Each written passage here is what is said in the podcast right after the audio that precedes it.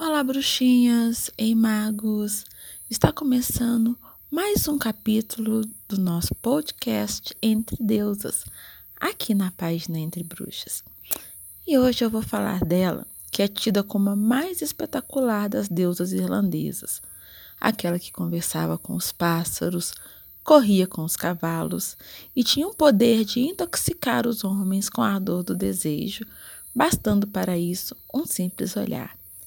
Eu estou falando de Maeve, ou Maeve, como alguns preferem pronunciar, a deusa celta da guerra e da caça, reduzida a uma mera rainha mortal com a chegada do cristianismo. Segundo a lenda, Maeve era bela, forte, estrategista, dotada de uma mente brilhante e pronta para enfrentar qualquer batalha. Ah, e era cheia de algo que eu amei segurança referente à sua feminilidade e sexualidade, completamente dona de seus desejos e vontades. Sabe aquele tipo de mulher que deu vontade, vai lá, faz e banca os resultados? Assim era a deusa. Porém, para alguns, Maeva era tida como inconveniente e lasciva, uma pessoa que amava a luxúria e os prazeres do sexo. Consideravam que a deusa usava o sexo de forma fútil e egoísta. Resumindo, ela usava o sexo para seu bel prazer e não para procriação.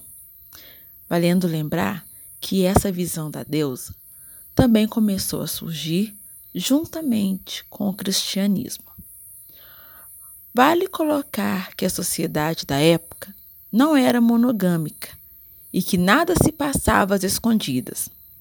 Homens e mulheres eram vistos e tratados de forma igual, em todos os aspectos, tanto que Maeve participou efetivamente de várias guerras. Maeve era de uma época onde as mulheres exerciam outro papel na sociedade, de guerrear a escolher seus próprios maridos. Ah, e podiam optar pelo divórcio caso não estivessem felizes. Em sua vida amorosa, segundo a lenda, a deusa foi dada a seu primeiro marido como compensação pela morte do pai do mesmo. Para provar sua independência, Maeve o abandonou. O rei, insatisfeito, ao encontrá-la banhando-se em um rio, a estupra, o que não foi aceito pelos reis da época, que, para vingar esse ultraje, se reuniram e iniciaram uma nova batalha. Porém, Maeve veio a perder seu segundo marido nessa guerra. Aí vem uma parte da lenda que eu também amei. Um novo rei foi indicado pelos nobres. Maeve, então, aceitou, desde que o novo rei não fosse covarde, avarento ou ciumento. E diante disso, ela coloca a seguinte fala de acordo com a lenda celta. Se tivesse me casado com um homem ávaro, essa união seria errada, pois sou tão caridosa e dada. Seria insulto se eu fosse mais generosa que meu esposo. Mas não se ambos fôssemos iguais nesse quesito. Se meu marido fosse um homem tímido, nossa união seria igualmente errada, pois eu me sobressaio em meio às adversidades. É um insulto para uma esposa ser mais espirituosa do que seu marido, mas não se ambos são igualmente espirituosos. Se tivesse desposado o marido ciumento, também isso seria errado. Nunca me deitei com um homem sem que outro aguardasse nas sombras. De início, eu fiquei meio sem entender a colocação da deusa, principalmente quando ela coloca como se uma mulher não pudesse sobressair a um homem. Porém, depois fiquei pensando nisso e percebi que, se tirarmos do pé da letra o que ela diz, veremos que no resumo da ópera, a deusa quer dizer simplesmente que não existe um relacionamento saudável aonde ambos não estejam na mesma vibração. Independente da filosofia de vida de um casal, ambos devem estar de acordo com o que é vivido e de forma clara, sem hipocrisia, como era na época da deusa. Um outro ponto super legal da lenda de Maeve é que, como rainha, ela transformava em rei aquele que com ela se casasse. Assim, a deusa representa o poder feminino de fazer prosperar o que toca, de como a terra fazer dar frutos o que abençoa. Muitas são as lendas sobre a deusa Maeve.